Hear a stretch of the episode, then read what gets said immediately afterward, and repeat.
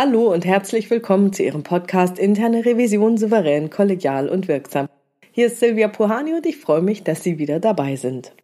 Also ich gebe zu, bisher war mir die Wichtigkeit des Narrativs noch nicht so richtig klar. An dem Angriffskrieg Russlands auf die Ukraine wurde mir diese Wichtigkeit aber sehr, sehr deutlich. Was ist ein Narrativ?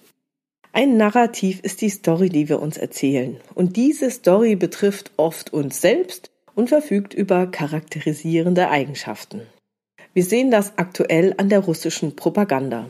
Und die ukrainischen Medien nutzen ihre eigene Propaganda, um ihr Volk zum Durchhalten und die internationale Gemeinschaft auf ihre Seite zu bringen. Und viele internationale Journalisten versuchen, die wahrscheinlich dazwischenliegende Wahrheit herauszufiltern.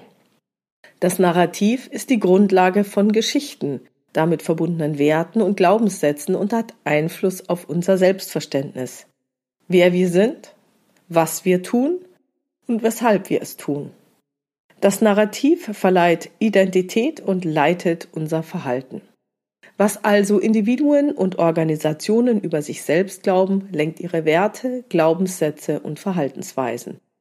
Bei einem Narrativ handelt es sich um ein rein mentales Konzept. Passt dieses Narrativ nun aber nicht zu den Werten, Glaubenssätzen und Verhaltensweisen einer Organisation, kann das zu existenziellen Risiken für eine Organisation führen.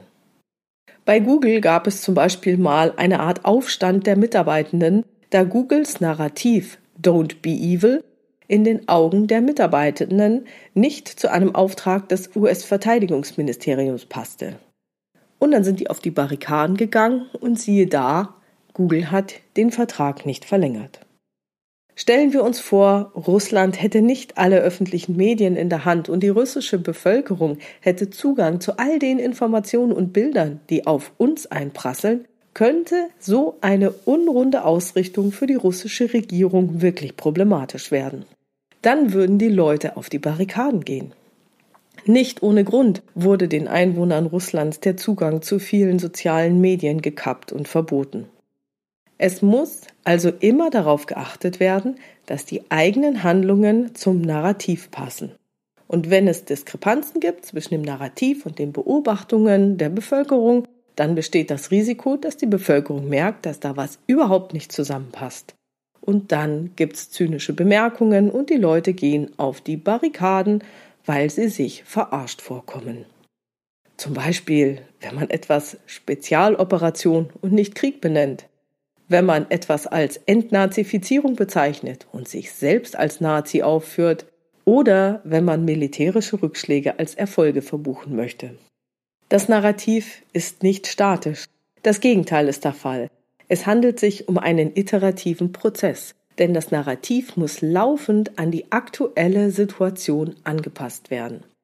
Es muss also ständig das eigene Verständnis der Welt und die Story über uns selbst angepasst werden, damit wir unter wechselnden Bedingungen unsere Normen und Erwartungen anpassen können. Interessant ist, dass britische Geheimdienste sich daran jetzt auch gegenüber der Öffentlichkeit beteiligen. In der SZ vom 8.4.2022 steht im Artikel Die neue Offenheit der Spione die Meldung, dass britische Geheimdienste im Ukraine-Krieg plötzlich offensiv Informationen mit der Öffentlichkeit teilen. Normalerweise ist von dem, was dort passiert, nichts nach außen vorgedrungen. Nur normalerweise ist eben ein Zustand der Vergangenheit. Jetzt sei das Government Communication Headquarter eine wichtige Informationsquelle für die Öffentlichkeit. Es gebe regelmäßig virtuelle Hintergrundbriefings mit Journalisten. Auch das Verteidigungsministerium veröffentlicht täglich ein Intelligence Update. Begründet wird die Wichtigkeit dieser Offenheit damit, Herr über das Narrativ zu sein. Die russische Propaganda verteile fortwährend Putins Sicht der Dinge und schon deshalb müsse man Informationen teilen, um der Welt eine Vorstellung zu geben, was Russland tut.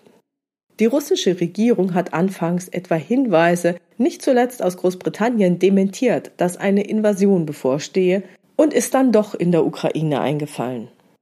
In diesem Moment haben unsere schon vorher öffentlich geteilten Informationen das Ausmaß der Lüge bloßgestellt, sagt der UK-Offizielle. Wird Information so zu einer Art Zusatzwaffe? Nein, sagt der Mann, ihm gefalle der Begriff Waffe nicht, man würde nicht angreifen. Er sieht es so. Falschinformation ist eine Waffe, aber die Wahrheit ist einfach die Wahrheit. Dabei habe übrigens kein Geheimdienst das gesamte Bild, es seien immer nur Puzzleteile, die sie versuchen zusammenzustellen. So was bedeutet das Ganze jetzt für Organisationen? Wenn das Narrativ einer Organisation nicht passt, bedeutet es, dass die Erwartungen der Mitarbeitenden, die ja den Unterschied zwischen dem Soll und dem Ist erkennen, enttäuscht werden. Und das kann zu Zynismus führen. Da das Narrativ aber das Verhalten, die Reaktion, das Commitment und den persönlichen Einsatz der Belegschaft beeinflusst, ist auch in der Geschäftswelt auf das Narrativ zu achten. Ein gemeinsames Narrativ hilft, um sich um ein gemeinsames Wofür zu versammeln. Dieses ist nötig, um maximal wirksam zu werden, das heißt gleichgerichtet zu handeln und die PS so richtig auf die Straße zu bringen.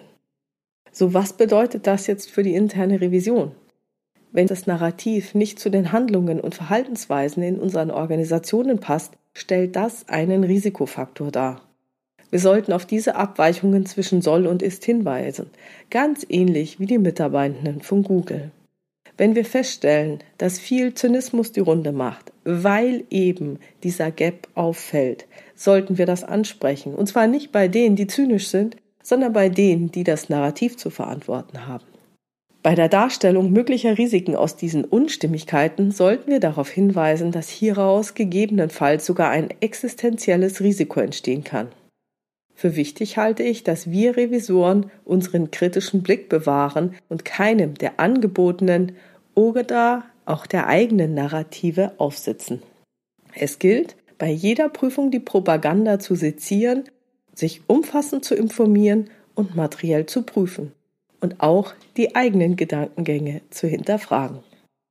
Ich freue mich über Ihre Ideen, Gedanken und Kommentare auf meiner Webpage oder in der Xing- oder LinkedIn-Gruppe Interne Revision souverän, kollegial und wirksam unter dem Post zu diesem Podcast. Vielen Dank. Und wenn Sie eine Frage oder ein Thema haben, das Sie in diesem Podcast gerne hören würden, schreiben Sie mir per Mail an info@puhani.com oder Sie nutzen eines der Kontaktformulare auf meiner Webpage www.puhani.com. Wie Sie wissen, habe ich dort eine offene, aber auch eine anonyme Variante für Sie vorbereitet. Vielen Dank für Ihre tollen Rückmeldungen. Vielen Dank für Ihre Bewertungen. Vielen Dank, dass Sie andere Revisionskollegen über diesen Podcast informieren. Bleiben Sie dran und hören Sie gerne wieder rein in Ihren Podcast Interne Revision souverän, kollegial und wirksam. Mein Name ist Silvia Puhani und ich wünsche Ihnen erfolgreiche Prüfungsprozesse.